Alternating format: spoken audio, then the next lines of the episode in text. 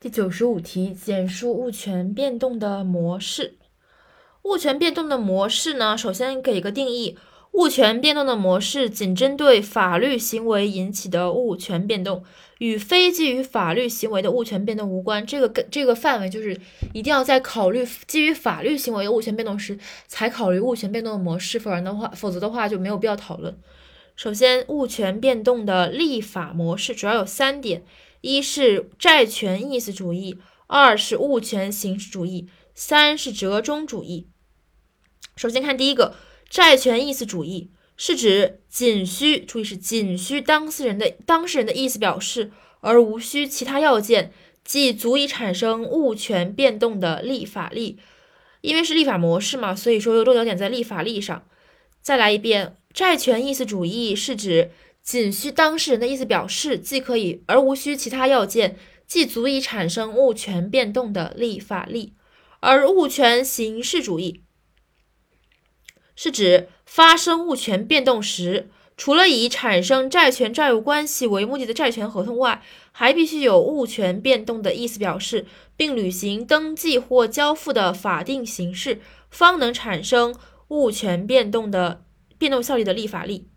第三个折中主义做法是介于债权意思主义与物权形式主义之间，规定物权的变动除债权合意外，还需要登记或交付。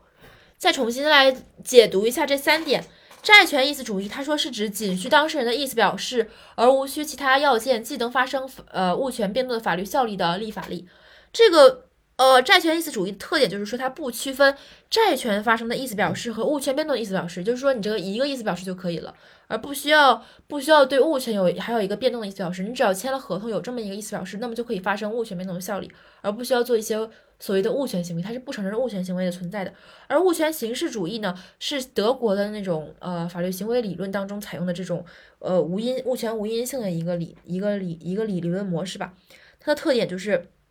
他这么说的：说只在发生物权变动时，除了以发生债权债务关系为目的的债权合同的合意之外，还必须有物权变动的意思表示，以及并履行登记或交付的法定形式方式，才能够发生物权变动的效力的立法力。它的特点就是区分了债权的意思表示和物物权的意思表示，也就是区分了债权行为和物权行为，认为法律行为分为债权行为和物权行为两种。承认了物权行为的存在，也就是认为物权行为具有独立性和无因性，这是德国民法的一种理论模式。然后最后是折中主义的做法，折中主义做法呢，介于债权意思表示，要基于债权意思主义和物权形式主义之间，认为规定了呃物权的变动方式，除了债权合一之外，还需要具有登记或交付的这个形式。它的特点就是不承认物权行为，认为法律行为只有债权行为一种行为，认为物权变动的原因是。债权行为与登记或交付的结合，它虽然不承认物权行为，但它需要一个形式上的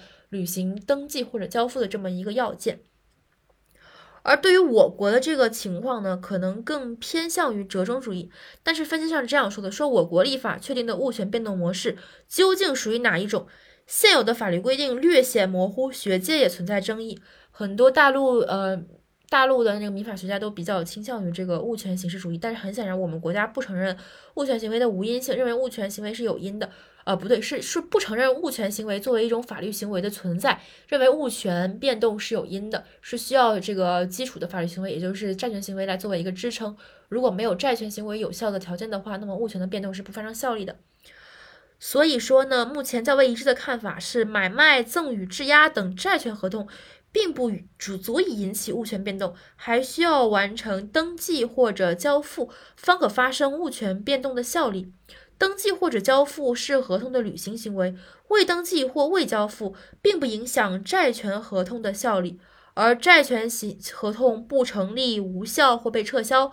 则不可能发生物权变动上的效果。上述将债权合同效力与物权变动效果加以区分的规则，通常被称为区分原则，也就是我们国家的这个呃物权变动的立法模式，一般呃大概是采用的是折中主义的原则，但是我们的未交付和未登记呢，不影响合同的效力，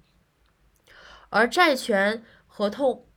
不成立、无效、被撤销，却可以会影响物权变动的效果，也就是你物权的这个要件登记和交付的存在与否，不影响债权合同的效力。但如果你债权合同无效的话，你就会影响你物权效力。所以这种将债权合同效力和物权变动效果加以区分的原则，呃，区分的规则被称为区分原则。